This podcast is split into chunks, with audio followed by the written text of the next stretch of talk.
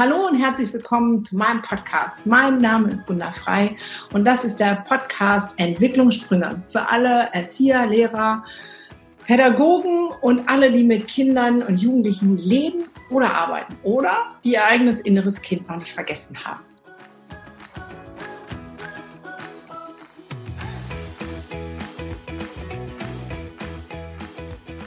Schön, dass du wieder dabei bist. Heute habe ich wieder einen ganz besonders tollen Interviewpartner, nämlich den lieben Frido. Hallo Frido, schön, dass das geklappt hat jetzt. Hallo Gunda, ja, sehr schön. Genau, es hat ein bisschen gedauert. Den Frido habe ich, wie so viele tolle Interviewpartner, ähm, über Instagram gefunden. Er hat nämlich bei sich im Profil was Tolles stehen, aber dazu gleich mehr. Jetzt würde ich dich mal bitten, Frido, wir kennen uns gar nicht und meine Hörer kennen dich auch nicht. Wenn du eine Minute Zeit hast, um dich vorzustellen, bist in der neuen Gruppe oder Party und einer kommt an und sagt, ey, wer bist denn du? Was würdest du denn dann selber von dir sagen? Wer bist denn du? Dann würde ich wahrscheinlich sagen, ich bin der Frido. Ähm, ich bin äh, aber, genau, neben meinem Namen, ich bin auch Lehrer. Ich äh, arbeite an der Oberschule in Berlin und äh, bin Vater von drei Kindern und äh, ja, sehr interessiert an dem, was ich tue zum Glück und ja, habe bisher das Gefühl, ich äh, suche mir das alles selber aus und deswegen habe ich viel Spaß dabei. Das ist schon mal gut. Also Vater von, von drei Kindern, schon mal Hut ab. Damit hebst du den äh, Schnitt der durchschnittlichen äh, Kinder pro Familie oder so, wie, wie man das so nennt. Das glaube ich 1,4 ist da gerade der Schnitt so deutschlandweit. Und Lehrer mit Leidenschaft höre ich daraus. Das ist schon mal großartig. Meistens. Meistens. Ah, okay. Wäre dann spannend, wann nicht? nein, nein. Es gibt, es gibt in jedem Beruf, glaube ich, auch Seiten, die nicht so super toll sind, aber die meisten äh, gefallen mir ziemlich gut und äh, ja, insofern auf jeden Fall mit Leidenschaft. Sehr cool. Auf dich aufmerksam bin ich geworden wegen deinem Namen bei Instagram, weil für mich ist es erstmal, und das möchte ich heute mit dir zusammen auflösen, ein Ding der Gegensätze, so als ob es nicht vereinbar wäre. So, also damit ihr wisst, wovon ich rede, er hat einen Account, der heißt Inklusion Digital. So. Genau.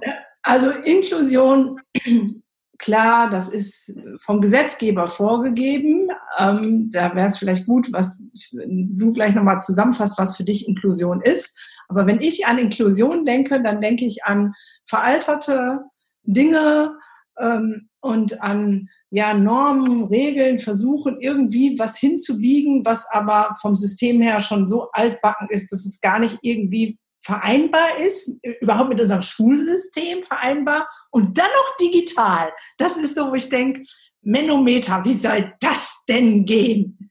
So, also fangen wir mal mit der Inklusion an. So. Ja, also für mich gehören die beiden Dinge tatsächlich sehr eng zusammen. Also ähm, ich, aber ansonsten verstehe ich schon, was du, was du sagst. Das wirkt vielleicht manchmal so ein bisschen wie ein Paradox. Ja, ähm, genau, wie ein Paradox. Das, das war das richtige Wort. aber es ist, es ist so, ähm, Inklusion ist erstmal eine Sache, die wir ja noch gar nicht umsetzen. Also Inklusion ist natürlich vom Gesetzgeber hervorgeschrieben. Wir sollen Inklusion, also alle Menschen, egal welcher Herkunft, egal welcher Behinderung oder Nichtbehinderung, egal welcher sonstigen Beeinträchtigungen oder Vorerfahrungen, ähm, leben in unserer Gesellschaft zusammen. Mhm. Und die sollen einfach alle die gleichen Chancen haben. Mehr ist das eigentlich gar nicht. Das ist gar nicht so ein großer Hokuspokus. Die Frage ist, wie man das bekommt. Ne? Und früher hat man in der Sonderpädagogik gedacht, also ich bin auch Sonderpädagoge nämlich, äh, hat, man, hat man gedacht, wir, wir nehmen uns die Leute, die bestimmte Schwierigkeiten haben, zum Beispiel die, die alle nicht sehen können, und dann zeigen wir denen, wie man so ohne Sehen klarkommt. Und dann, wenn die gut vorbereitet sind, dann schicken wir die raus ins Leben und dann können sie sich da austoben. Und man hat gemerkt, sozusagen, wir, wir schaffen dadurch Parallelgesellschaften. Wir machen, ähm, wir, in, also wir geben ihnen zwar die Tools, die Möglichkeiten, äh, die sie brauchen, um die Werkzeuge, die sie brauchen, um in der, in der, in der äh, Gesellschaft klarzukommen. Ähm, aber wir bringen sie eigentlich nicht mit anderen Menschen zusammen, die, die, die nicht, die nicht zum Beispiel sehbehindert sind. Ja? Ja. Und äh, wir, wir schaffen also eine Parallelgesellschaft der Sehbehinderten, wir schaffen eine Parallelgesellschaft der äh, Körperbehinderten und der Sprachbehinderten und so weiter. Und um das aufzubrechen, sagt man Inklusion. Ne? Inklusion bedeutet einfach, jeder hat immer wenn er es braucht, er oder sie es braucht, Zugang zu allem, was, äh, was sie möchten oder was sie, was sie benötigen. Da sind wir natürlich weit, noch weit entfernt von. Wir haben ganz viele äh, Gebäude, die nicht behindertengerecht sind. Wir haben ähm, nicht Sprach, also ohne, äh, keine sprachbarrierefreien äh, Räume. Wir haben ganz viele Sachen, die noch angepasst werden müssen. Aber der eine, einer, ein Punkt, der mir natürlich ganz am Herzen liegt und der jetzt auch groß in den Medien ja diskutiert wird, seit Ewigkeiten ja jetzt schon, ist natürlich die Schule, also die barrierefreie Schule. Also kann jeder Schüler, jede Schülerin an jede Schule, an die sie möchte, mit ihren Freunden und Freundinnen gehen. Und das, äh, das ist ein, für mich ein Herzensthema. Für mich war das ursprünglich mal ein Thema, in das ich so reingewachsen bin, weil ich selber an der Schule war, ähm, an der integrativ gearbeitet wurde. Mhm. Und für mich, ähm, also ne, anfangs fand ich das, habe ich auch äh, natürlich die Leute irgendwie komisch beäugt und habe dann geguckt, ähm, was dahinter steht. Irgendwann war das aber ganz normal und wir haben irgendwie gelernt, so ein bisschen mit ja mit mit Verschiedenheit irgendwie umzugehen. Ne? Und als ich dann angefangen habe zu studieren, habe ich eigentlich erst so gemerkt, dass es gar nicht noch, noch gar nicht so sehr in die Richtung der Integration, in die Inklusion gegangen ist in der Sonderpädagogik, sondern dass viel noch in Sonderschulen gearbeitet wurde, viel noch der Wunsch auch herrschte bei den Studierenden, an Sonderschulen zu arbeiten. Und äh, ja, für mich war das irgendwie immer, immer schon so klar. Ich war da eher ein bisschen überrascht von. Naja, und dann habe ich ganz genauso wie, wie jeder andere junge Lehrer sozusagen meine Erfahrungen in der, in der Schule gemacht und ähm, hatte so das Gefühl, vieles, also vieles ist ja schon in die Richtung, geht das schon in die Richtung, vieles wird gemacht, viele Erfahrungen sind gemacht worden, viele sind aber noch nicht gemacht worden, viele muss ausprobiert werden. Na, dann müssen wir jetzt gucken. Ne? Wir sind noch lange nicht da, wo wir in der Inklusion hinwollen. Aber, ähm, aber eine Frage ist halt, wie schafft man das? Und, und die Digitalisierung, sage ich jetzt mal, die, die gibt uns in vieler Hinsicht, denke ich, die, die Tools dafür, ne? die Werkzeuge, die wir brauchen. Ja, mit der Digitalisierung, so, so schnell, ich habe noch Verständnisfragen. Ja. Ähm, also mein Abi ist jetzt knapp 30 Jahre her, ja, ja, schon ein paar Tage älter. Und ich hatte in meiner Stufe eine behinderte ähm, ein behindertes Mädchen mit Rollstuhl. Das äh, Schule mit Aufzug, das war alles schick. Also für mich ist Inklusion so auch eben gar nicht, ne? Ich bin damit groß geworden und denke so, hm, warum müssen wir denn jetzt da extra was machen? Das ist die eine Seite. Und die andere Seite ist, ähm, also für die Fälle, die du gerade aufgezeigt hast, ähm, körperlich behindert, geistig vielleicht behindert, sehbehindert, ist es für mich ähm, irgendwie klar. Das ist sowas, ja, wir integrieren die, die sollen Teilhabe haben am normalen Leben.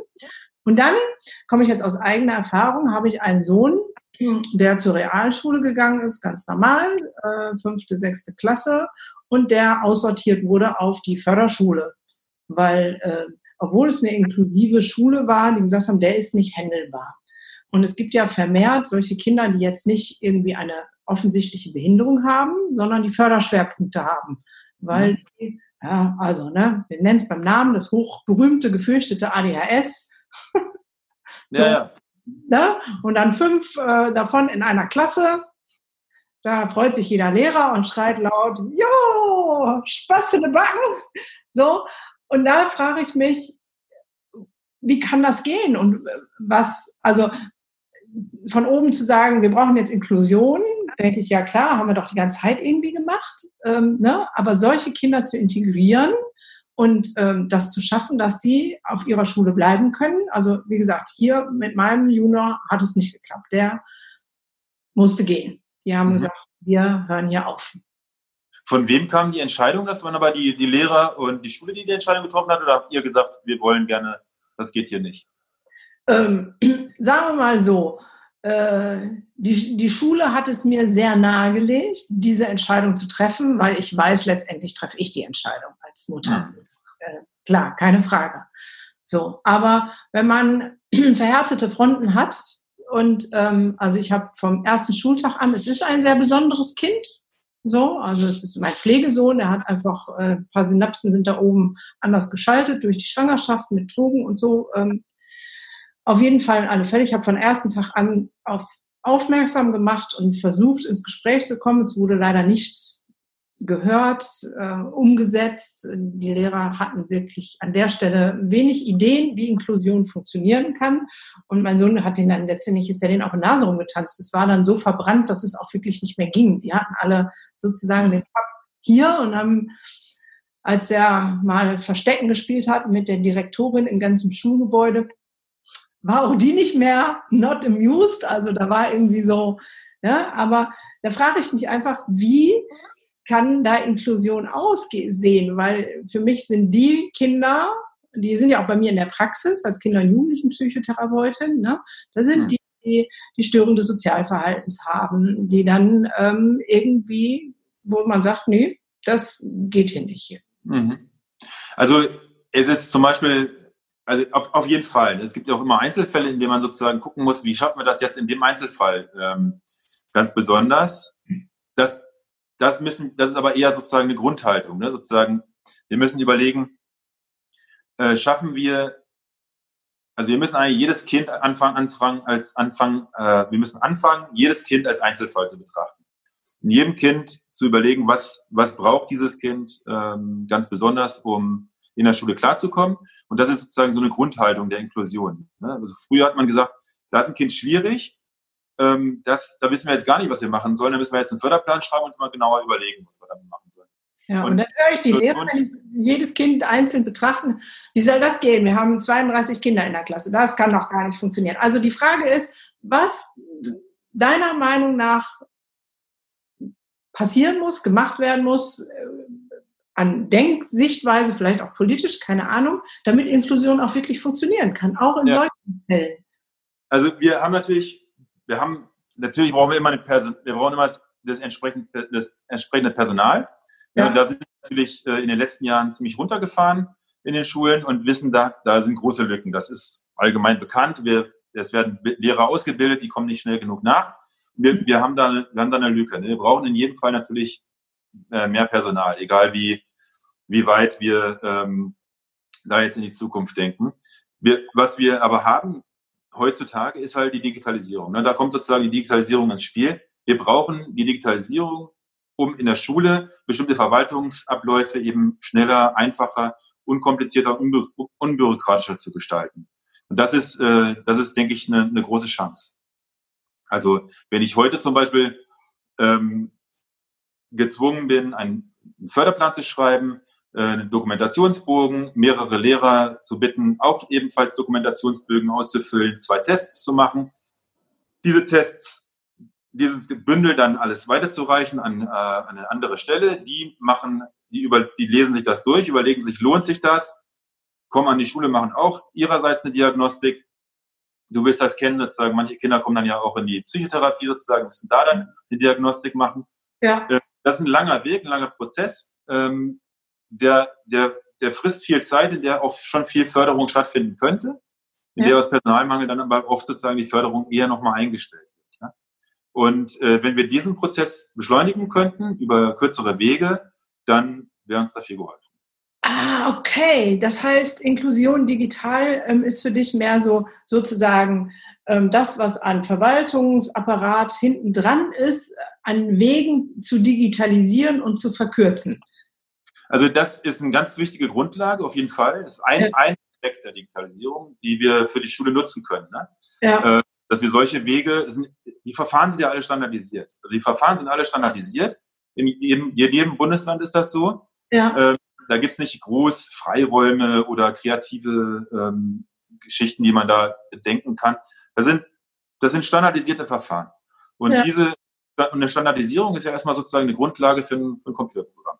Ja, klar. Und eine Software. Ne? Und das ist, äh, das ist eine große Chance. Ne? Andererseits haben wir natürlich auch die Möglichkeit, also ein anderer Aspekt ist natürlich trotzdem der Unterricht, äh, der auch digitaler, äh, digital gestaltet werden kann, wo wir zum Beispiel Leistungsmessungen ähm, leicht mitlaufen lassen können. Ich hatte jetzt neulich zum Beispiel im Test äh, so einen Stabilo-Pen, der einfach, den man geschrieben hat und der dann automatisch die Schreibmotorik getestet hat, wo ich kein Sonderpädagoge sein muss für, um diesen Test durchzuführen und, und dann entsprechende Fördermaßnahmen äh, zu ergreifen, sondern das kann ich als, als Lehrer, als pädagogische Hilfskraft, kann ich dem den Stift in die Hand drücken und habe dann sozusagen dann eine, eine Übungs, ähm, Übungsmappe, die ich den Kindern einfach an die Hand geben kann. Ne? Solche, solche Maßnahmen sind natürlich auch wichtige Grundlage für eine, für eine gelingende äh, Inklusion, dass ich einfach in der Lage bin, mit den, mit den Werkzeugen, die ich habe, die Diagnostik machen, die, äh, machen zu können, die ich auch sonst, die sonst vielleicht von einem anderen Experten extern hätte einholen müssen. Ja, das ist spa spannend und ziemlich krass, weil ich glaube, bei Digital und Digitalisierung an Schulen, da denken alle daran, den Overhead-Projektor durch einen Beamer zu ersetzen. So. Das ist oft so, das stimmt, ja, ja. Das ist, ne? äh, das, so, aber dann ist unsere Schule digital, weil wir haben überall einen Beamer hängen. So. Ja, ja, genau. Aber das, was du jetzt sagst, ist ja was ganz anderes. Also ähm, dann ist ja, also der Beamer ist die Hardware, die dann irgendwas projiziert, aber das andere ist ja ein normaler Umgang mit äh, digitalen Tools, wie diesen Pen zum Beispiel oder eine, sage ich jetzt mal, vernetztes Softwareprogramm, wo jeder seine Ergebnisse einpflegt und man nicht so viel hin und her schicken muss, sondern äh, was dann meinetwegen am Ende auch direkt was ausspuckt an äh, Ergebnis. Klar, ne? vieles ist da auch schon im Gange und vieles ist da ähm, auch aus datenschutzrechtlichen Gründen äh, schwierig und muss geprüft werden und geguckt werden. Das sind natürlich total wichtige Aspekte. Ja. Aber vieles sind auch Sachen, die werden so ein bisschen künstlich äh, in der Schwebe gehalten, die wir sicherlich schneller umsetzen könnten. Ne? Also ich denke, der Wille der ist im Prinzip da, nur manchmal ist auch nicht so richtig klar, in welche Richtung soll es denn eigentlich gehen, was braucht die denn eigentlich? Und das ist ähm, genau so ein, so, ein, so ein Anreiz für mich auch gewesen, zu sagen, ja, dann müssen wir mal sagen, was er braucht. Ist denn, äh, jetzt mal für mich so als Laie, ist denn die, die Technik hinten, also gibt es Leute, die da Bock drauf haben, sowas zu, zu programmieren und zu machen? Also ist das schon weit fortgeschritten? Weil in meinem Kopf, ne, ah ja, Digitalisierung an Schule gibt ein paar iPads und ein paar Beamer. So, also wie weit ist das denn im Hintergrund? Ähm, teilweise, ne? Es ist, äh, wir haben ja Föderalismus sozusagen. Ne? Also jedes Bundesland kocht ja auch so ein bisschen seine eigene Suppe. Ja. Deswegen kann man nicht so richtig gut, äh, gut sagen, wie weit wir in Deutschland sind. Ne? Weil es gibt ein paar Bundesländer, die eine ganz gute äh, Softwarelösung für die Schul Schülerverwaltung zum Beispiel schon haben. Es gibt äh, gute Programme, mit denen äh, die Stundenpläne gestaltet werden und Vertretungspläne gemacht werden. Ähm, die, sind, die sind gut. Es gibt Programme für ähm, die Notenerrechnung, die Unterrichtsdokumentation. Was wir aber nicht haben und was wir, was wir brauchen, was wahrscheinlich auch politisch gesteuert werden müsste, sind, ist die Vernetzung dieser, dieser Programme und dieser, dieser Arbeitsweisen. Also wir, wir können vieles natürlich digital speichern, nur wenn die Programme miteinander nicht kommunizieren können, dann ist das ganz viel Arbeit, die wir uns zusätzlich äh, noch machen. Und da, da gibt es, es gibt ganz viele Ansätze, es gibt ganz viele Leute, Einzel Einzelpersonen, die da sehr interessiert sind, ähm, Lösungen zu finden. Und es gibt auch Startups, die da irgendwie ähm, sich bereithalten und Lösungen, äh, Einzellösungen bauen wollen. Genau, und jetzt, äh, jetzt muss man gucken, in welche Richtung das geht. Aber es gibt, es gibt noch nicht die Lösung. Ja, und es dauert sicherlich auch noch ein paar Jahre. Ja, sehr spannend. Was wäre denn deine Optimalform von Digitalisierung an Schulen? Also was würde das in dein, deiner ähm, Meinung, Sichtweise alles beinhalten? Und was wäre der Benefit? Also ich höre so ein bisschen raus, ähm, Vereinfachung, mehr Zeit vielleicht, mehr Zeit für, für was? Also was, mhm. was wäre da, wenn du jetzt mal spinnen könntest? Einer wird sagen, hier 10 Millionen, keine Ahnung, was sowas kostet.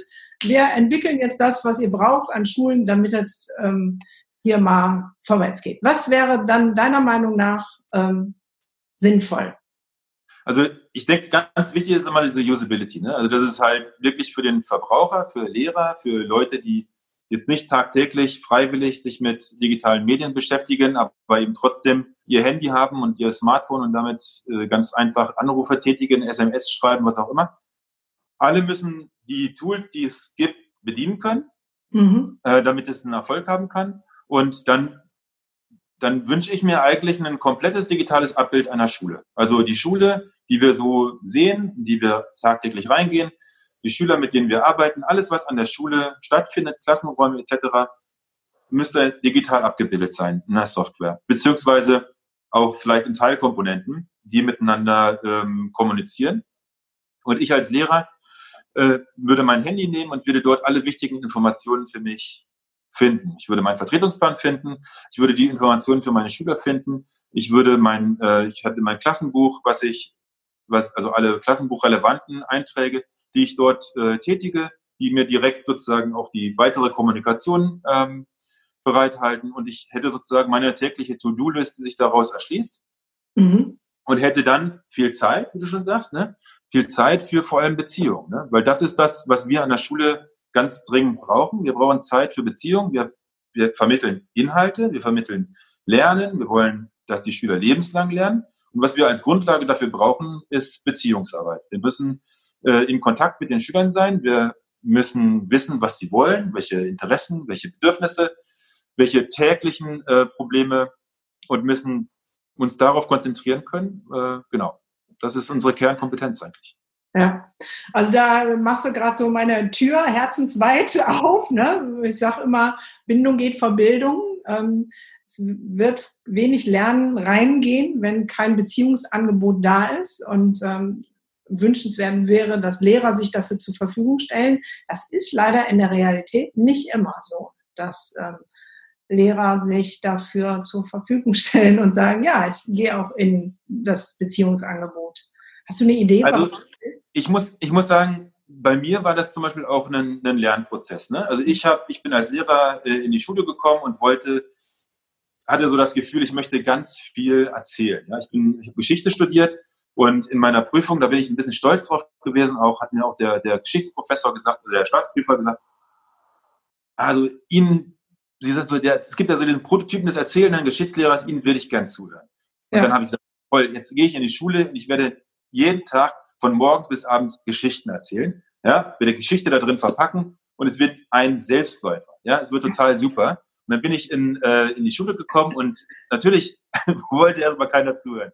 Also ich selber im Geschichtsunterricht, als ich bei meinem Geschichtslehrer, ähm, der mich auch so inspiriert hat, ähm, gelernt habe, da habe ich auch immer, habe ich dem an den Lippen gehangen. Aber ja. ich weiß, 80 Prozent der Klasse nicht. Ja. Ich fand das total langweilig, vor allem weil sein Herzensthema äh, das Dritte Reich war. Okay. Und die anderen fanden das total ätzend und abgelascht und so. Und ich fand das total klasse. Ja. Ähm, aber so ist das eben mit allem Unterricht. Irgendwie ein paar finden es total super und ein paar finden es ätzend. Und wenn man sich da vorne hinstellt und einfach mal erzählt, ohne irgendwelche Visualisierungen, irgend, irgendwelche äh, Maßnahmen zur, zur Dokumentation für die Schule, das nicht wirklich durchdacht hat, dann ist das langweilig und die Schüler haben keinen Bock drauf. Und so bin ich, also habe ich angefangen im Referendariat dann also zu lernen, wie man Unterricht richtig gestaltet. Und das sind so Bedürfnisse, die, die, die, so, äh, die so gekommen sind. Ne? Klarheiten, Erkenntnisse, die so im Berufsalltag dann kamen. Und ich habe das ganz mit ganz vielen Kollegen, die die gleichen Erkenntnisse sozusagen sammeln jetzt ja. in der Schule, in der es die nicht ein Gymnasium ist. Ne? Also im, im Normalfall ja. äh, sind Gymnasien da ein bisschen ausgeklammert, weil die Schüler viel mehr kompensieren können. Das heißt nicht, dass die Schüler nicht auch die Beziehung bräuchten oder äh, den Zugang, andere Zugänge ähm, zu, zu bestimmten Inhalten bräuchten, aber sie können es besser kompensieren, wenn es nicht kommt. Und ähm, deswegen gibt es auch, äh, gibt's auch weniger Beschwerden. Aber in der Oberschule, wo das nicht gut kompensiert werden kann oder in einer, äh, in einer, ähm, in, in einer ähm, Förderzentrum, ähm, da kommt es ganz schnell zutage, diese Schwächen des, der, der Unterrichtsplanung. Ja, das, das, das finde ich total spannend. Also ich habe selber drei Semester auf Lehramt studiert, Geschichte, nebenbei bemerkt. ähm, ich habe es dann dran gegeben, weil es mir halt zu äh, geschichtslastig war, hätte ich jetzt beinahe gesagt. Also mir fehlte die Komponente, ähm, die jetzt bei dir im Prinzip auch wieder auffällt, der Unterrichtsplanung. Das, wie gehe ich mit Kindern in Kontakt? Wie mache ich denn eine coole Unterrichtspräsentation oder Vermittlung oder wie man das auch immer nennt. Ähm, da war meine Erfahrung, okay, das ist, äh, kommt im Studium nicht vor. Man wird sozusagen zum Fachpiloten ausgebildet, aber nicht ähm, zum hm, Kinderversteher, sage ich jetzt mal. So. Mhm. Das ist ja ein großer ähm, Mangelpunkt in der Ausbildung. Und würdest, du, würdest du das auch so sagen? Also das ist jetzt so meine Empfinden. Ja, natürlich. Auf jeden Fall. Ne? Also das ist, äh, das, also wir hatten da alle, als wir ins Referendariat gekommen sind als Gruppe, das Gefühl, da hätten wir gerne mehr Fokus drauf gelegt. Ich glaube, in der Lehrerausbildung ist mittlerweile, zumindest in Berlin, so ein bisschen darauf Rücksicht genommen worden. Ja. Ähm, es könnte noch praktischer sein, habe ich jetzt neulich gerade mit einer Studentin gesprochen. Ähm, aber äh, so die Didaktik ist ein bisschen mehr in den, in den Mittelpunkt ge, äh, gerückt. Und trotzdem müssen wir halt einfach anerkennen, dass wir als Lehrer, also die meisten Lehrer, die, es gibt ganz viele, es gibt Ausnahmen, ganz viele Ausnahmen, ganz viele unterschiedliche Sachen, aber die meisten Lehrer haben eine relativ straightes Schullaufbahn. Ne? Die kommen, also meistens sind sie am Gymnasium gewesen, meistens haben sie Abitur gemacht und gehen dann ins Studium, um dann Lehrer zu werden. Ne? Die Perspektive der Schüler, die schon mal mit Schulversagen oder mit Schulangst oder mit ähm, Schwierigkeiten einfach beim Lernen konfrontiert waren, die fehlt vielen Lehrern. Ja? Abgesehen davon, dass wir sowieso immer wachsen werden, so ein bisschen die, die Perspektive der, der kind, des kindlichen Lernens auch sowieso, sowieso so ein bisschen vergessen. Ja. Ähm, aber die, die fehlt vielen Lehrern und wir kommen dann an die Schule ähm, als eben ehemalige Gymnasiasten, gute Schüler, können uns nicht so richtig vorstellen, was an der Schule so wirklich blöd sein soll und sind jetzt mit Kindern konfrontiert, die ganz oft gesagt gekriegt haben, was sie nicht können. Ganz oft gesagt gekriegt haben, wo, wo sie äh, nicht, nicht weiterkommen, äh, wo, es, wo es eh keinen Sinn macht, wenn sie da weitermachen. Ne? Und das, also immer, immer natürlich berücksichtigt, auf welcher Schulform man dann arbeitet. Aber das müssen wir einfach sehen. An der Grundschule sind wir noch alle gemischt. Die Schüler sind alle noch äh, zusammen. In, in Berlin ist das zumindest bis zur sechsten Klasse ja so, in vielen anderen Bundesländern ja nur bis zur vierten. Ähm, aber diese, diese Mischung wird dann aufgehoben, sozusagen, wenn sie zur Oberschule kommen, in die Sekundarstufe. Und, ähm, und da teilt sich das dann. Ne? Und da brauchen wir dann an der einen, äh, in der einen Schulform eine sehr viel engere Beziehungsarbeit, sehr viel, äh, sehr viel mehr Fokus darauf. Und auf der anderen Schulform können wir uns sehr viel mehr auf den Inhalt konzentrieren ja, das ist, das muss man einfach so. Aber das, das finde ich einen total spannenden Aspekt. So habe ich das noch nie betrachtet, aber du hast vollkommen recht. Wer, wer Lehramt studiert, hat eigentlich eine relativ straighte Schullaufbahn, meistens wenig ähm, Kontakt mit äh, Versagensdingern ähm, und ähm, meistens auch sozial ein bisschen besser eingebettet, auch wenn es jetzt ein bisschen hart klingt. Und dann wird man auf ähm, eine Schulgruppe, Klassen losgelassen, wo es ähm, ja da ganz große Unterschiede gibt und ganz andere Bedürfnislagen. Ja, gu gute, gute Erklärung für mich, nochmal das zu verstehen. Ähm, nichtsdestotrotz ist es ja dann notwendig, dass eigentlich da was passiert in der Ausbildung schon am besten. So, ja, ne? in der, in der Ausbildung, also natürlich, ne, man, also naheliegend ist dann auch immer, dass man die, die Mischung halt irgendwie beibehält, ne, dass man die Grundschule einfach ein bisschen weiterlaufen lässt. Ist ja auch eine Diskussion, die immer wieder gerade in NRW ja zum Beispiel auch aufgekommen ist damals, ja. als es um die Gemeinschaftsschulen ging. Ähm, das sind, das sind, ähm, das sind ganz viele Aspekte, die wir berücksichtigen müssen, wenn wir in Richtung Inklusion gucken, ne? wo wir wissen, die Inklusion, also die Auflösung dieser verschiedenen Sch Schultypen, das ja. ist im Prinzip ne, die logische Konsequenz, dass wir, dass wir das Gymnasium auflösen müssen, dass wir die Sonderschulen auflösen müssen. Ähm, dass, wenn das, wenn, dann, dann erhalten wir sozusagen eine Mischung, die eigentlich sehr gesellschaftsnah wäre, ne? wenn das dann so durchgezogen wird. Und das ist, das ist halt die Frage sozusagen. Ne? Dann muss man darauf, äh, da muss, muss man darauf eingehen. Und äh, wir werden natürlich als Lehrer auf diese Schüler losgelassen, aber wir, wir werden ja nicht, also wir sind ja nicht, wir sind ja nicht hilflos. Ne? Also wir sind ja, wir haben äh, einerseits die Möglichkeit, uns weiterzubilden, andererseits können wir uns unter Kollegen austauschen. Das Einzige, was wir brauchen, sind die Tools dafür. Ja. Und äh, das, das können wir sicherlich, also das kann sicherlich politisch gesteuert werden. Das können wir, viele Lehrer, also die meisten Lehrer steuern das ja privat oder im Kollegium dann. Ähm, ja, aber, aber Fortbildung wird dann, werden dann Fortbildung also bezahlt, finanziert. Das müsst ihr dann in Eigenleistung machen, oder? Das ist unterschiedlich, genau, das ist unterschiedlich. Ne? Also manche werden, äh, manche äh, finanziert man sich selber, manche werden über die Schule finanziert oder über den Träger. Das ist unterschiedlich. Das, ja. äh, mal so, mal so. Das kann man so nicht sagen. Fakt ist natürlich, aber das ist jetzt nochmal ein ganz anderes Thema. Lehrer gehen sehr viel in Eigenleistung.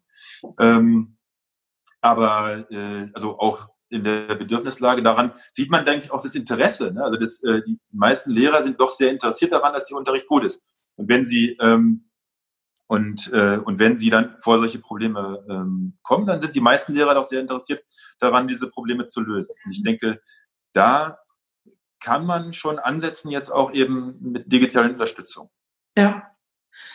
Ja, ja, auf jeden Fall. Also, ähm, also ich, ich gehe ja inzwischen auch in, an Schulen und mache da ähm, Tagesworkshops ähm, oder Impulsvorträge. So ein Thema ist so vom Lehrer zum Coach, eben im, um in dieses Beziehungsangebot zu kommen. Eigentlich wäre es dann ja im Prinzip so zwei Bausteine, die nötig werden, dass die mehr gepusht werden. Der eine Baustein ist Digitalisierung, einfach die Dinge, die zu automatisieren sind, automatisieren, um Zeit und Ressourcen von Lehrern zu schaffen, zu sparen, so. Und auf der anderen Seite ein bisschen mehr ähm, auf die Bedürfnislage, was brauchen Kinder wirklich, damit Inklusion gelingen kann. Also was gibt es für Störungen, wie kann man vielleicht auch mit der einen oder anderen Störung im Klassenkontext umgehen, ähm, wie, wie, kann man das äh, überhaupt integrieren, wie kann man das leisten. Das genau, das die meisten Störungen sind ja tatsächlich sozusagen ein Ausdruck von Bedürfnissen. Ne? Und das ist, das sind in ganz vielen Fällen können wir die Sachen sehr einfach steuern. Ne? Wenn man, das Problem ist, was, was ich jetzt natürlich auch, auch habe im Unterricht, ist, dass ich manchmal nicht den, den Fokus auf, ähm, auf dieses Bedürfnis lenken kann. Ne? Ich kann nicht, ich habe nicht die Zeit, äh, das zu beobachten. Ich, habe nicht, ich, ich weiß vielleicht, welche Bedürfnisse ich jetzt bedienen müsste, aber ich habe gar nicht die Zeit gehabt, in der Vorbereitung das zu berücksichtigen. Und ja. im Unterricht kann ich dann auch nicht richtig darauf eingehen, weil da jemand anderer auch noch ein Bedürfnis äußert. Und das, das sind sozusagen so Überforderungssituationen, die heißen, die heißen nicht, dass die unlösbar sind, sondern das heißt einfach nur, in der Situation kann ich damit nicht umgehen. Wenn wir da ein besseres Unterstützung, eine bessere Unterstützung, ein besseres Coaching, eine bessere Anleitung haben von außen, das, dann können wir ganz viele Situationen so im Keim schon, ähm, im Keim schon ersticken und äh, gar nicht erst hochkochen lassen. Ja, also finde ich großartig und ich merke, es ist auch gerade so ein Wandel. Also es sprechen mich immer mehr Schulen an und das, was du sagst, finde ich jetzt auch ähm, sehr wohltuend, dass Lehrer wollen und dass sie Tools haben wollen, äh, so, weil in der Öffentlich oder viele Eltern immer sagen, ach, die Lehrer, die wollen ja eh nichts, so, ne? Ähm, das, ich glaube, da ist was im, im Keim, im Umbruch, so, ne?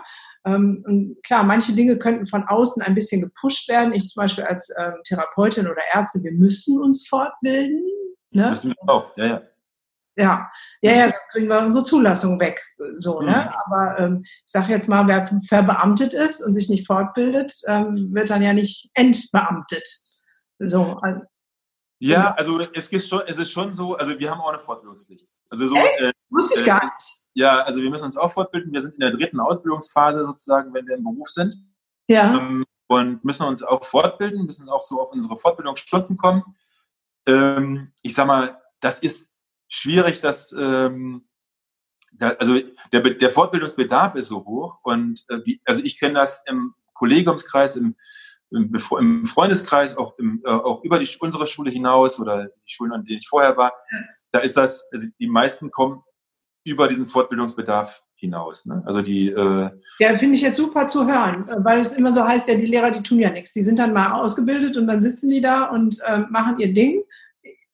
Ne?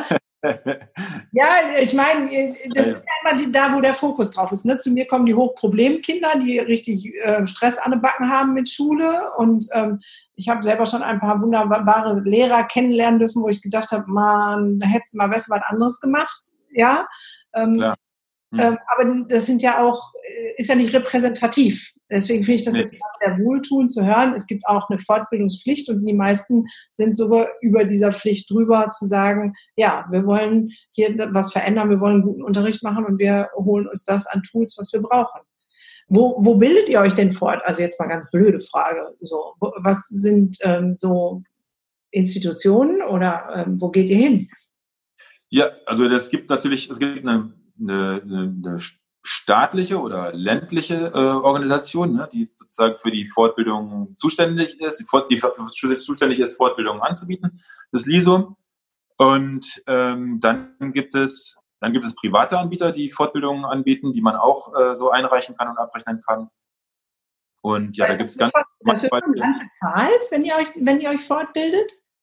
Nein, nein, also ähm, also das ist halt unterschiedlich. Ne? Also manche Fortbildungen sind kostenlos, man kann da hingehen, weil sie schon vorbezahlt sind. Ähm, ja. Und manche werden halt über die, über die Schule zum Beispiel finanziert, weil die Schule sagt, wir müssen uns jetzt alle darin fortbilden und kriegen, wir können Drittmittel irgendwie akquirieren. Okay. Äh, und wenn ich dann eigenes Interesse an irgendeiner Fortbildung habe, dann kann ich das auch selber bezahlen und steuerlich geltend machen. Aber okay. äh, ja. Ja. ich sag mal, natürlich. Also es, es ist, ist immer, es geht immer, es ist immer, geht immer besser sozusagen. Ne? Also das ist einfach, es gibt die Möglichkeiten trotzdem, aber ja. es geht immer natürlich besser und besser zugänglich und auch von den Inhalten besser. Es geht immer. Das ist ja. klar. Also Digitalisierung kenne ich mich jetzt gar nicht aus, äh, ne? aber ich habe ja ein Ausbildungsinstitut, wo ich ähm, Traumatherapeuten und Traumapädagogen ausbilde und wir arbeiten gerade an unserem eigenen Konzept, was eben dann auch ähm, für Erzieher, Pädagogen, aber auch ein Tool für Lehrer sein wird. Für genau die ähm, dieses ne, Bedürfnisse der Kinder erkennen und auch im Klassenkontext damit umgehen können. Was würdest du dir denn da am meisten wünschen? Jetzt, äh, guck mal, kann ich hier mal die Quelle befragen und irgendwas ins Nix planen. ja, das ist schwierig, ne? weil das ist tatsächlich, ähm, tatsächlich sind solche Fortbildungsangebote und solche Bedarfe immer sehr individuell dann in dem Klassenkontext. Ne? Dass ich merke, oh, da habe ich jetzt einen Schüler, bei dem weiß ich nicht, was, was helfen soll. Ne? Ähm, äh, die zum Beispiel geht immer an, an, versucht immer die Grenzen auszutesten, über, zu überschreiten, zu gucken, wie weit kann sie noch gehen. Ähm, solche, und ich weiß gar nicht mehr, wo ich ansetzen soll. Ich habe gar alles probiert, ignorieren, äh, voll draufgehen, ähm, Elterngespräche, ausschließen aus dem Unterricht, alles probiert und ich weiß nicht, äh, die sprengen mir jeden Unterricht. Ne, so, dann würde ich sagen, da möchte ich jetzt gerne mal eine, äh, eine Fortbildung zu haben, wie komme ich mit Kindern klar, die offensichtlich ganz viel Bedarf haben an Zuwendung. Ne? Ähm, aber was ich ganz oft sehe, ist sozusagen Beobachtung. Ne? Beobachtung, glaube ich, ist ein ganz, wie beobachte ich effektiv, wie beobachte ich, so dass ich auch zu einem Ergebnis komme nach der Beobachtung. Mhm. Ähm, das ist eine Sache, so da wird in der Sonderpädagogik relativ viel Wert drauf gelegt, aber da merke ich, da ist ein ganz hoher Bedarf, weil wir ganz viele ähm, Lehrer auch bekommen, die auf die aufs Gymnas Gymnasiallehramt studiert haben zum Beispiel, die dort keine, ähm, keinen Platz kriegen, aber dann auf den ISS arbeiten oder in der Grundschule und solche, solche Werkzeuge noch nicht im Studium an die Hand bekommen haben, ne? aber ja. da ganz hohen Bedarf haben. Also Beobachtung ist, glaube ich, so ein ganz wichtiger Punkt. Ja, ja, und vielleicht auch nochmal ein neues Verständnis, warum solche Kinder immer an die Grenzen gehen, weil es hat einen Grund. Also es gibt, ne, Kinder machen nichts ohne Grund. Und wenn die ähm, immer die Grenze austesten. So sieht das von außen aus. Ähm, weiß ich jetzt, dass da meistens ähm, ganz böse negative Vorerfahrungen drin sind, die ein bestimmtes Bedürfnis erfüllen. Also das Grenzentesten hat dann mehr das ähm, Gefühl von, ich habe hier die Kontrolle. Das sind meistens Kinder, die einen großen Kontrollverlust erlitten haben oder dauernd drinstecken durch familiären Kontext.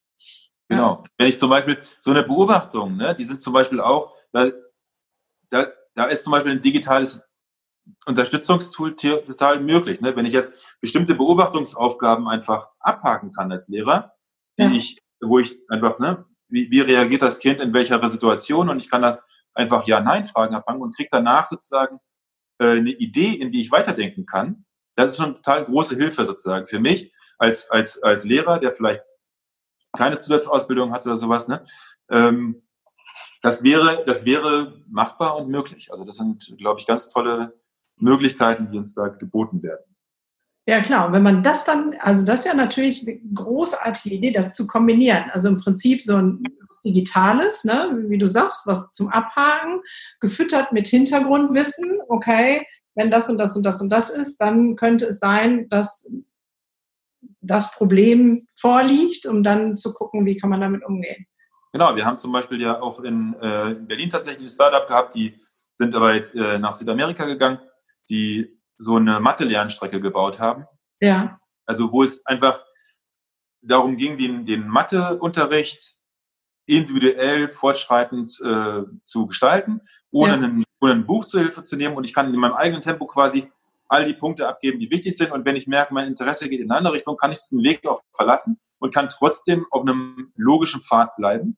Ja. Ähm, so, solche Programme, die erlauben uns auch ganz viel Diagnostik während des, ähm, während des Lernens. Ne? Also ja. äh, da, die können schon dann auch Empfehlungen aussprechen, in welche Richtung das geht. Da, da gibt es wieder die, die datenschutzrechtliche Komponente, die da schwierig ist, wo wir das was natürlich abgeklärt werden muss, dass die Daten nicht in falsche Hände kommen, dass das ähm, auch vertrauenswürdig behandelt wird.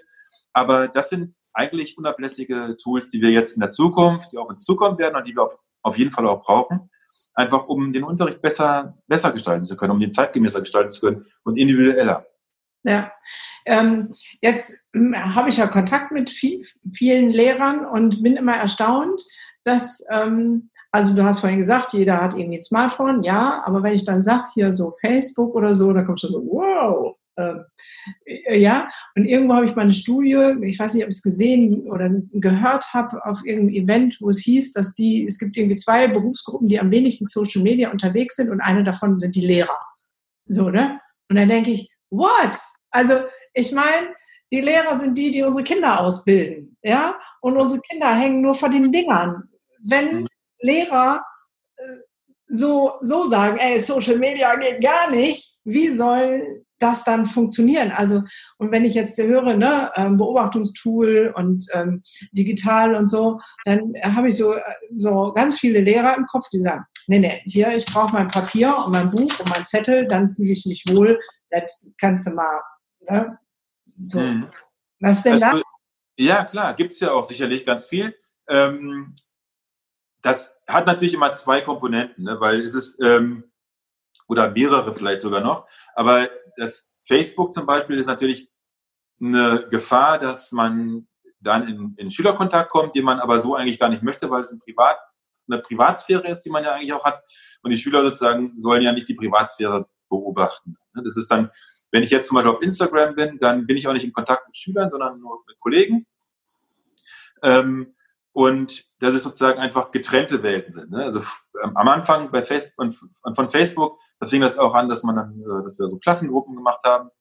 Ähm, das war total praktisch und, und sinnvoll, genauso wie es jetzt theoretisch mit WhatsApp ja sinnvoll wäre. Aber da kommt eben dann auch die, die Haltung äh, des, des Landes und des Arbeitgebers quasi ähm, ins Spiel. Ne? Wenn gesagt wird, so die, die Daten werden aber nicht sicher gespeichert, ähm, dann kann ich jetzt also nicht mit kann ich jetzt also nicht mit Schülern darauf zwangsweise kommunizieren, weil ich kann den Schülern, darf die Schüler ja nicht vorwerfen, äh, vor, nicht, nicht vor, also ich darf den Schülern nicht vorschreiben, danke, nicht vorschreiben, dass, ähm, äh, dass, äh, dass sie sozusagen ihre Daten in Amerika speichern lassen. Ne, das müssen, das sollen sie äh, auf sicheren Servern machen. Also da ist dann auch ein nachvollziehbares Argument. Das andere ist sozusagen, sind Lehrer nicht, nicht Social Media affin? Will ich gar nicht so behaupten, wenn ich jetzt so in, den, in das Lehrerkollegium gucke, in dem ich so tätig bin und tätig war auch. Äh, aber es gibt natürlich so ein paar rote Tücher. Ne? Also es gibt dann, ähm, es ist einfach klar, wenn ich ganz viel Anforderungen immer in meinem Job habe, äh, die, wo ich jeden Tag neu irgendwie denken muss, ne? dann versuche ich irgendwann auch diese Anforderungen so ein bisschen zu reduzieren und nicht ganz so viel zu machen, damit ich nicht jeden Nachmittag irgendwie bis in die Puppen sitzen muss und, ähm, und arbeiten und mich da reinarbeiten muss, wenn ich noch kein Digital Native bin sozusagen. Ne? Mhm. Aber so eine generelle Verschlossenheit ist es, glaube ich, nicht. Es ist eher die Angst davor, dass, dass da etwas kaschiert kommt im trojanischen Pferd, von wegen, es wird alles leichter und im Endeffekt sitze ich aber viel länger da und muss mich da viel besser einbereiten. Deswegen sage ich ja, die Usability ist ein total ganz, ganz wichtiger Faktor. Wir müssen es einfacher machen. Ne? Also das Smartphone nutzt, nutzten die Lehrer trotzdem privat, ja, ja. auch die digital nicht affin sind, weil es einfacher ist. Ja? Ich habe mein, mein, äh, meine Kontakte da drauf, ich muss sie nicht mehr auswendig lernen, auch wenn es mir vielleicht für meine Synapsen ganz gut getan hat, dass ich mir die ganzen Telefonnummern früher merken musste. Aber ähm, ja. so, ich nutze das Smartphone, weil es einfach macht. Ne? Ich kann auch die Kalender teilen mit meiner Frau zu Hause. Ich kann auch meine Einkaufslisten teilen. Das nutze ich alles privat und easy. Das machen ganz viele privat. Ähm, aber dann schulisch sozusagen gibt es einfach noch nicht die Tools, die mir das ermöglichen. Ne? Und die ja. Tools, die es gibt, die werden auch genutzt. Ne? Das ist, ähm, das ist ganz klar. So, ne? Aber aber da müssen wir halt, es darf halt keine riesen, ähm, riesen Software sein, die, die dann total kompliziert ist umzusetzen, die wird dann im Keim erstickt. Ja, also da verstehe ich jetzt, was du meinst. Ich habe ähm, klar in der Praxis eine Abrechnungssoftware. Ich habe irgendwann gewechselt, auch nur, weil ich so ein Apple-Mensch bin und es gibt nur eine Abrechnungssoftware für Psychotherapeuten, die auf Apple läuft, alle anderen nicht. So, aber anderes Thema. Und diese Software ist gruselig, weil die viel zu komplex ist. Die ist eben alles andere als als Apple-tauglich. Äh, so, ne? Apple ist so selbsterklärend, zumindest für mich. Dann, mhm. ne? Das funktioniert immer irgendwie, geht nie kaputt. Ähm, während diese Software, also dieses Abrechnungsprogramm, da denke ich immer, was, was haben die sich dabei gedacht? Da muss er ein extra Abitur machen, um dieses Ding zu verstehen. Und den Punkt ähm, jetzt so in Bezug auf Lehrer, ne, dann zu sagen, ey, ich muss mich hier mit irgendeinem Programm auseinandersetzen, was wie böhmische Dörfer ist, den kann ich gut verstehen. Da wäre ich sofort, also das ähm, Usability zu sagen, das muss ähm, bedienungsleicht, einfach, soll einen Prozess vereinfachen, ähm, finde ich gut. Und das andere aber mit dem Social Media, also ich verstehe das auf der einen Seite und auf der anderen Seite denke ich, ja, da sind wir auch wieder ein bisschen beim Beziehungsangebot vielleicht. Also ich habe angefangen bei Facebook wegen meiner Patienten. Also genau andersrum. Ich bin jetzt von mir aus, meint man gar nicht, bei 10.000 Follower bei Instagram, ich bin gar nicht so ein Social-Media-Typ. So, ich normal poste ich kein Essen und kein, weil ich denke, meine Freunde, denen erzähle ich davon oder esse mit denen zusammen. So. Mhm. Und ähm, habe dann aber auf Facebook angefangen, Patienten, äh, darf ich dich ähm, adden als Freund? Ja. Und dann, also ein so eine Situation, ne, habe ich äh, eine ganze Therapiestunde da gesessen und versucht, eine Ressource rauszufinden mit einem 19-jährigen Mädchen. Ne? Irgendwas bei dir gut tut, die hat einfach viel Mist erlebt, gesagt, komm, wir müssen jetzt irgendwas Positives finden. Es war zäh wie Kaugummi und wir haben nichts gefunden, wo sie sagte, ja, drei Wochen später, ich mache Facebook auf, Verlobungsanzeige. So, da habe ich mir die nächste Mal gekrallt. Ich sage mal, hast du noch alle auf dem Zaun? Willst du mir jetzt sagen, du bist verlobt und das ist keine Ressource? Also, oder findest du den Typen, den du dir da geangelt hast, total schrecklich? Da musst du dich nicht verloben. So, hm. ja, ach so, ja. So, also ähm, für mich hat es einen großen Benefit. Inzwischen ist es anders. Bei Instagram folgen mir teilweise meine Patienten, die liken dann meine Beiträge, finde ich sehr süß. Ähm, aber die Frage ist, wovor haben wir denn da wirklich Angst? Weil die, die, diese Trennung, weißt du, ähm, zu hm. sagen, das, das bin ich als Privat und das darf kein Schüler wissen. Also ich ziehe mich ja weder bei Instagram noch Facebook nackend aus. Hm. Und, ja, ja, genau. Das ist. Ähm, und ob ich jetzt lieber Hühnchen esse oder Rindfleisch, äh, von mir aus darf das jeder wissen. Und ob ich lieber in Holland oder in, in Timbuktu Urlaub mache, von mir aus auch jeder wissen. Also, hm. wo ist der Punkt sozusagen, oh, das, das darf aber keiner wissen? Ja, also ich sag mal, es gibt, glaube ich, nicht, also für mich zum Beispiel gibt es auch nicht die Sache, die ich nicht will, dass ich irgendjemand weiß oder die ich privat mache. Aber es geht für mich schon so, dass es, es gibt für mich schon, im Ganzen möchte ich gerne, möchte ich entscheiden, was, was teile ich sozusagen mit bestimmten Leuten und was nicht. Ne? Und natürlich kann ich theoretisch diese Auswahl auch auf Instagram und Facebook treffen. Ja. Ähm, aber ich kann mir nicht ganz sicher sein, ob das nicht sozusagen mitgelesen wird einfach oder geguckt wird. Äh, ja, ich bin mir auch ziemlich sicher, ne? also ich, ich bin tatsächlich auch nicht ganz so aktiv, zum Beispiel auf Facebook oder privat überhaupt. Also Instagram ist ja wirklich auch ein reiner Austausch für mich mit Lehrern, weil ich so entdeckt habe, dass, dass es so toll funktioniert dort und dass da eben doch einige Lehrer sind. Jetzt natürlich ja nicht so viel wie äh, Fashion-Blogger, aber, ähm, aber eben genug Lehrer, um einen, um einen äh, vitalen Austausch da äh, stattfinden zu lassen und Ideen auch zu sammeln und so. Das ist eine ganz tolle Sache. Und ähm, ja, ich kann, ich kann, äh, das, ich, ich glaube, das ist eine höchst private Entscheidung, ob ich das nun teile oder ja, nicht. Ähm, das ist wahrscheinlich jeder hat da jeder auch seine eigenen Antworten irgendwie für. Ich würde nicht immer sagen, dass es eine, eine Angst ist, glaube ich. Also da kenne ich ein paar Kollegen, die, glaube ich, jetzt nicht so besonders ängstlich sind oder auch nicht besonders verschlossen, die das einfach nicht wollen. Ähm, also aber ich versuche halt immer aus der Sicht der Kids zu gucken, ne? Und ich glaube einfach, dass die davon profitieren. Und wenn die nur still lesen, ja, weil alle Erwachsenen sind irgendwie immer erstmal Vorbilder und Modelle, von denen man sagen kann, das will ich mir abgucken oder das eben nicht. Und je transparenter wir sind, umso mehr Modelle haben sie, um sich selber zu entwickeln und zu sagen, okay, das finde ich cool, das möchte ich, oder zu sagen, oh, nee, das möchte ich irgendwie nicht.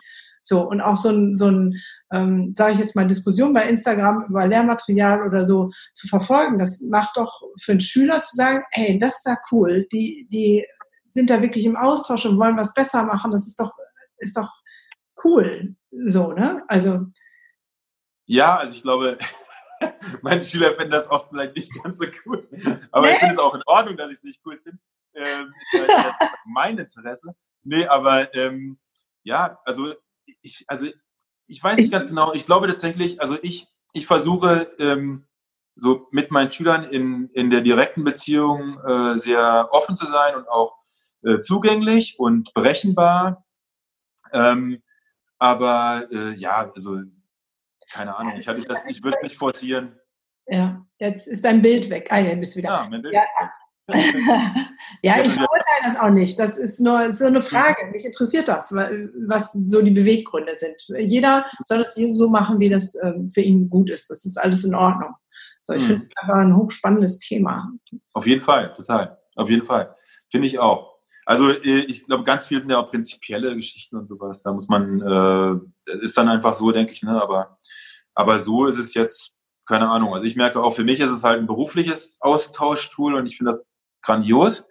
Ähm, aber ähm, ja, keine Ahnung. Ich sehe auch ganz viele natürlich, die dann alles posten und äh, finde ich jetzt in dem Fall natürlich auch in Ordnung, finde ich auch interessant und spannend. Äh, will ich so aber von mir selber nicht machen. Ja, aber das, genau, kann ja, ja. jeder so en entscheiden. Äh, was ist denn dein, ähm, sind wir nochmal bei der Digitalisierung, dein ähm, bestes Tool in Bezug auf Digitalisierung und Schule und Unterricht? Was nutzt du für dich, vielleicht jetzt mal als Anreiz für andere Lehrer, ähm, da zu sagen, oh, da kann, das kann ich auch nutzen? Gibt es da schon was, wo du sagst, das ist richtig cool oder ist es wirklich alles so in den Kinderschulen, dass man sagen müsste, man hier müsste mal einen Programmierer ans Werk und es gibt viel Arbeit mit Programmierer, in jedem Fall. ähm, es, gibt, äh, es gibt aber ähm, so Lehrerkalender, die jetzt, äh, die, die schon digital sind.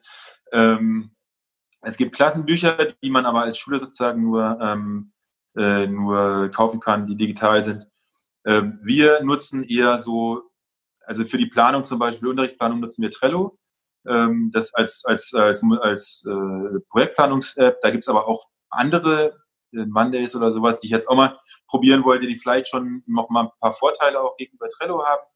Ähm, was wir so im Unterricht nutzen, sind, was ich also in jedem Fall empfehlen kann, um den Unterricht so ein bisschen lebendiger zu machen, sind einfach ganz einfache QR-Scanner, ähm, womit man einfach dann QR-Codes im Unterrichtsraum auslegen kann oder äh, auf die, die Aufgabe oder Videos sozusagen verlinken kann, was ich eine grandiose Sache finde, die es total einfach macht, aber man gar nichts umstellen muss, nur noch diesen QR-Code hinzufügen kann. Ähm, das sind, das sind so die Standard-Tools, die ich äh, gerne nutze. Jetzt werde ich, werden wir gucken, dass wir Quizlet hoffentlich als, ähm, als Abfrage-App benutzen. Ähm, Hast also jetzt gerade am Quizlet. Äh, das ist also Quiz und dann Let. Äh, das, äh, genau, im Prinzip so ein bisschen so ein, also eine, ja, kleine, kleine Tests, die man damit erstellen kann, um sich selber zu testen, so ein bisschen Karteikartenmäßig oder eine Ergänzung dazu zumindest. Ähm, ja, also da gibt's da gibt's eine Reihe von Kahoot, werde ich jetzt ausprobieren, kann ich aber noch nicht empfehlen, weil ich es noch nicht weiß. Ich weiß aber jetzt schon, dass es wahrscheinlich super toll ist und ich habe ganz viele Kollegen, die das richtig, äh, richtig gut finden, bei denen das auch richtig gut ankommt. Ähm, aber es gibt ganz viele ganz tolle Sachen. Das eins der Probleme ist, dass es halt keine richtige Kartierung gibt dafür. Also, dass wir als Lehrer in diesem Feld uns noch sehr viel selber äh, angucken und beibringen müssen. Ja. Ansonsten habe ich ganz viel zum Beispiel Moodle auch benutzt als, äh, als virtuelle Klassenraumgestaltung. Äh, habe da oft sozusagen die, die, den Unterricht drauf abgebildet und auch so in Levels äh, mit den Schülern da gearbeitet. Ähm, kann ich auch nur empfehlen, ganz viele Sachen, die, äh, die möglich sind. Aber. Das heißt, eigentlich bräuchte es sozusagen, wenn man an die Lehrerausbildung denkt, nochmal zurück, bräuchte es ähm, neben der Fachausbildung sozusagen einen ähm, digitalen Passus, äh, wo mehr so Tools vorgestellt werden und wie kann ich damit gut arbeiten und nochmal so auf die Bedürfnislage der Kinder aus einzugehen und zu sagen, dass wir dasjenige. Und das wäre eigentlich das, was so, wenn wir das mal in unser Bildungsministerium rüberschieben wollten, zu sagen, ey Leute, da gäbe es guten Handlungsbedarf. Ja, und vieles ist da ja auch schon angekommen und vieles ist jetzt, dass es noch nicht umgesetzt ist, natürlich auch geschuldet dieser ganzen demokratischen Prozesse, die auch alle wichtig sind und super sind. Ja. Ähm, also da ist auch schon was, was im Gang. Wir sind natürlich gespannt, was dann tatsächlich kommen wird. Ne? Ja. Ähm, weil das ist halt das Wichtige, dass wir, also dass da sozusagen die Kompromisse dann fatal wären. Ne? Also wir müssen, wir müssen halt gucken wirklich, dass wir handhabbare Werkzeuge bekommen. Ne? Das ist ja. Das ist Interesse als Lehrer natürlich, weil ich davor Angst hätte, dass das dann, dass das dann stirbt, ne? Wenn, weil es einfach handhabbar ist. Okay, was würdest du denn jetzt Kollegen sagen wollen, die vielleicht noch so ein bisschen skeptisch sind mit Digitalisierung? Sagen, hm, muss das sein? Ähm. Mhm. Ja, ich würde sagen, bleibt skeptisch, äh, bleibt skeptisch und, äh, und winkt nur durch, was wirklich euch das Leben wirklich einfacher macht. Ne? Weil das ist wichtig. Also gerade Kollegen, die noch nicht, die nicht blind überzeugt sind ähm, von, von Digitalisierung, sind die wichtigsten Feedbackgeber, wenn wir Digitalisierung, also wenn wir Tools zur Digitalisierung in der Schule implementieren, weil die müssen sozusagen, die müssen ja das abnicken. Die müssen sagen, ja, das, das bringt's wirklich. Das macht mir den Alltag wirklich leichter. Ne? Ja. Ich zum Beispiel, ich probiere sowieso ganz viel aus. Ähm, meine Meinung ist da jetzt ein bisschen zweitrangig, ne? weil ich mich vielleicht auch mit einem Kompromiss zufrieden gebe.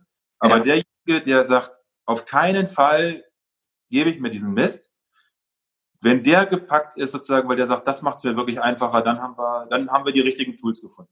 Ja. Deswegen würde ich sagen, bleib skeptisch, macht weiter so und äh, dann finden wir auch die, den richtigen Weg der Digitalisierung.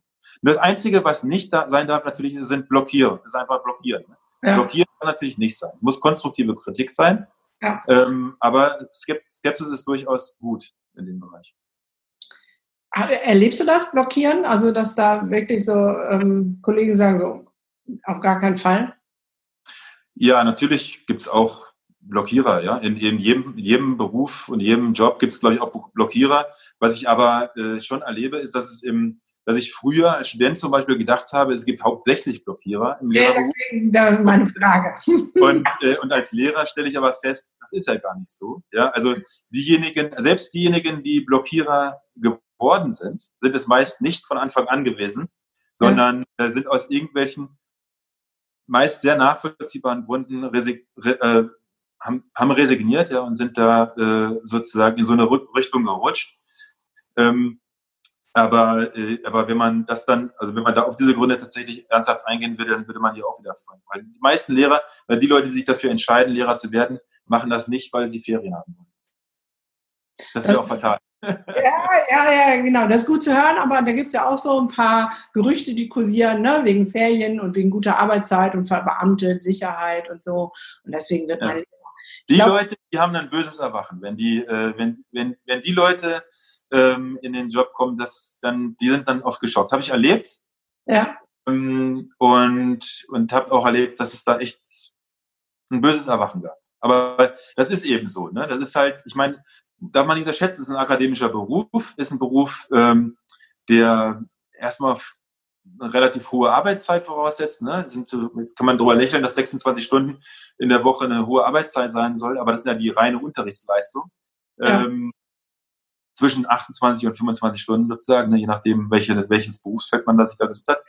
Ähm, aber äh, ja, das ist ein, ist, ist ein harter Job, ja, der ins Wochenende und in die Ferien mit reingeht und in den Abend und so. Ja, das muss man einfach wissen und das weiß aber jeder Lehrer dann spätestens. spät, spät, wenn das nicht mal zu spät ist.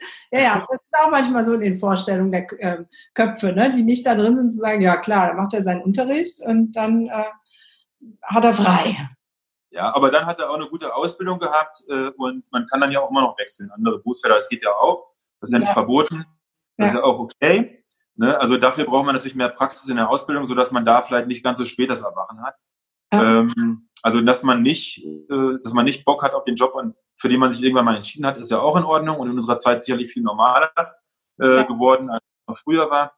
Aber ähm, aber ja, also die meisten Lehrer kenne ich, die ich kennengelernt habe, glücklicherweise sind auch wirklich Leute, die gesagt haben, so sie wollen was verändern, sie wollen was anpacken, sie wollen äh, ja, sie wollen was leisten sozusagen für die Gesellschaft. Ja. Sehr großartig. Mein Thema ist ja Bildungsevolution. Ich, am Anfang habe ich es Revolution genannt und da habe ich gedacht, nee, Revolution ist blöd. Ich möchte eigentlich, dass wir uns weiterentwickeln. So, ne? Also nicht gegen was sein. Revolution hat für mich so, ich kämpfe gegen irgendwas an, sondern zu sagen, nee, es ist an der Zeit, dass wir eine nächste Stufe erreichen. Dazu gehört Schule, dazu gehört aber auch, dass Lehrer, Erzieher, Pädagogen, für mich zumindest anders ausgebildet werden, eben digital und bedürfnisorientiert. Du hast es wunderbar zusammengebracht. Ich bin total begeistert. Voll selber neue Impulse. Sehr großartig. Was würdest du denn über Unterbildungsevolution. Was würdest du dir vorstellen? Wohin sollen wir uns evolutionieren, weiterentwickeln? Was wäre dein Gedanke? Also wir brauchen eine individuellere, ähm, entspanntere Bildung. Äh, wir müssen wir müssen mehr schülerorientiert sein. Also wir müssen gucken, dass die Bedürfnisse der Schüler einfach ähm, ge, äh, gedeckt sind und an erster Stelle stehen. Und wir müssen halt sehen, dass wir flexibel sind. Ne? Wenn wir uns, ähm, wir, wir brauchen einen, einen Rahmen, in dem wir gut alle Schüler mit allen Voraussetzungen äh, integrieren können. Und der, dieser Rahmen muss aber so flexibel sein, dass wir uns immer wieder neu erfinden können in der Schule. Das ist ganz wichtig, weil sonst sind wir zu langsam und hängen irgendwann hinterher. Ne? Also wir müssen flexibel bleiben in der Schule und brauchen na, eine, Blau, eine neue Blaupause, sage ich jetzt mal, für inklusive Unterricht. Ja? Wenn wir es nicht eh schon für einfach nur Schule bräuchten, dann doch wenigstens also auch für die, für die wachsende Heterogenität brauchen wir das auf jeden Fall. Ja, Flexibilität finde ich großartig, weil wenn man unser Schulsystem anguckt, erscheint es ja erstmal sehr starr, ne? dass sich seit 200 Jahren im Prinzip nichts geändert hat, so ungefähr. Also nur minimal. So, ja. Ist auch so. Ja, ja, genau. Große Herausforderung. Cool. Also ich finde es großartig, wie du das machst. Ich bin total begeistert. So, das ist, äh, weiter. So, bitte mehr Kollegen anfachen, anstacheln, mitzumachen. Finde ich ähm, mehr als ähm, erstrebenswert. Toll. Super, das freut mich. ähm, hast du noch irgendwas, was du sozusagen zum Abschluss, jetzt haben wir schon viel länger gemacht, als ich nochmal Interviews mache, die Zeit ist dahin geplätschert wie nix. So, hast du noch ein Abschlusswort an unsere Hörer? Nein, danke schön fürs Zuhören. Mal sehen, was auch, äh, gerne Fragen, äh, Fragen können gerne gestellt werden, auch wenn es weitergeht. Wir diskutieren ja. ja auch auf meinem äh, Kanal immer wieder über alle möglichen Themen und ja, wie großes Interesse, mich auszutauschen dort. Das ist großartig. Also ich werde natürlich wie immer alle Zugangsdaten verlinken. Ihr könnt den Frido dann auf jeden Fall über Instagram finden und über Facebook nicht so, habe ich jetzt rausgehört zwischen den Zeiten. Also bei Instagram könnt ihr ihn finden und mit ihm in Kontakt treten. Ähm, ich sage auch ganz herzlich Danke fürs Zuhören und Zuschauen, je nachdem, wo ihr gerade hier auf welchem Kanal ihr uns gefunden habt. Und ähm, wenn ihr mehr sehen, hören wollt, immer zu. Wir sind beide, glaube ich, gut und gerne für alle Fragen offen. In diesem Sinne, vielen Dank fürs Zuhören und bis ganz bald. Tschüss.